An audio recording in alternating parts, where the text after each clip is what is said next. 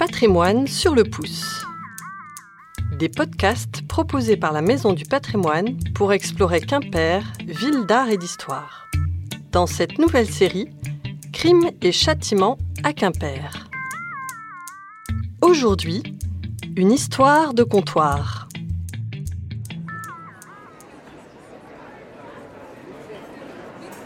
Ah, quelle longue journée On pourrait peut-être aller boire un verre pour se détendre. Un petit rue ou un cistre C'est pas ce qui manque les bistrots à Quimper. Il y en a pour tous les goûts. Tu connais toi le plus ancien bistrot connu du coin? Ah, difficile d'avoir l'info. Mais dans la rue du Guéaudet, il y a des petites sculptures du XVIe siècle sur une maison ancienne. Et un des personnages est une jeune femme qui tient un verre dans ses mains. Peut-être une serveuse? Sinon, aux archives, on a le nom des plus vieilles enseignes qui se maintiennent plusieurs siècles, comme la Grande Maison, le Lion d'Or, la Croix de Malte ou le Chapeau Rouge qui a donné son nom à la rue. Ce ne sont pas d'anciens hôtels à la base? Oui, il est difficile à cette époque de distinguer les hôtels des cabarets. Toutes vendent de l'alcool. Et on sait combien il y en avait? Au milieu du XVIIIe siècle, il y a 48 débits de boissons, soit 1 pour 125 habitants. Elles sont plutôt situées autour des places Terre-au-Duc et Saint-Corentin. Mais ce nombre augmente au cours du XIXe siècle et les cabarets se développent le long des axes d'entrée de ville, rue de Douarnenez, de Kerfintin, de Pont-l'Abbé, et dans les quartiers populaires qui grossissent en périphérie avec la révolution industrielle. Record absolu en 1901 avec un joli chiffre de 203 débits. L'alcool coule à flot. Ah oui, quand même. Moi qui pensais qu'on avait le choix aujourd'hui. Durant l'Ancien Régime, des cabarets se trouvent même dans les bâtisses adossées à la cathédrale. Une des plus courues à la veille de la Révolution était installée à l'angle de la rue du Guéaudet et de la rue Élie Fréron, le Café de la Comédie. On aimait se prêter aux jeux d'argent et des spectacles y étaient donnés. Un établissement que l'évêque tentait en vain d'interdire. Et dire qu'on parle de Quimper comme la belle endormie. À l'époque, ça ne devait pas être la même chose. Il devait y avoir du tapage nocturne. Tout de suite. Il y avait des règles tout de même. L'ouverture était à cette époque autorisée jusqu'à 8 heures en hiver, 9 heures en été. Pas plus. Et il était interdit d'ouvrir pendant l'office divin. Attention, l'évêque veille au grain. Aidé par la maréchaussée, je suppose. Oui, bien sûr. Bien qu'avant la Révolution, on déplorait certes de l'alcoolisme, mais on n'était pas très sévère. Tu sais, mieux valait laisser les gens s'abreuver d'un peu trop de vin que de les laisser s'empoisonner avec une eau potable de piètre qualité on surveille aussi la fraude. Le client doit aussi être respecté. Les taverniers n'avaient pas le choix de laisser les consommateurs les surveiller quand ils tiraient le vin s'ils ne le coupaient pas avec de l'eau.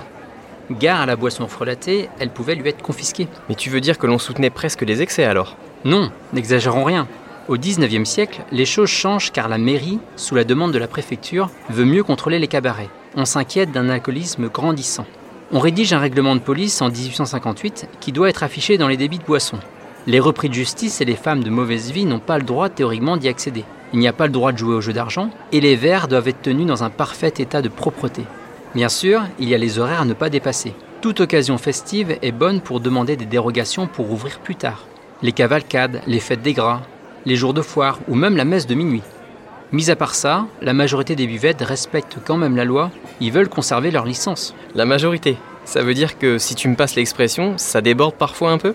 Quelques tenanciers donnent une mauvaise image de la profession. Je te donne quelques exemples. Il y a la veuve Keroué, qui est signalée à plusieurs reprises pour prostitution, tapage nocturne et ivresse. Elle est notamment accusée d'avoir donné une maladie vénérienne à un soldat. Ou la veuve Kerouédan, signalée au commissariat pour inciter les jeunes filles à la débauche.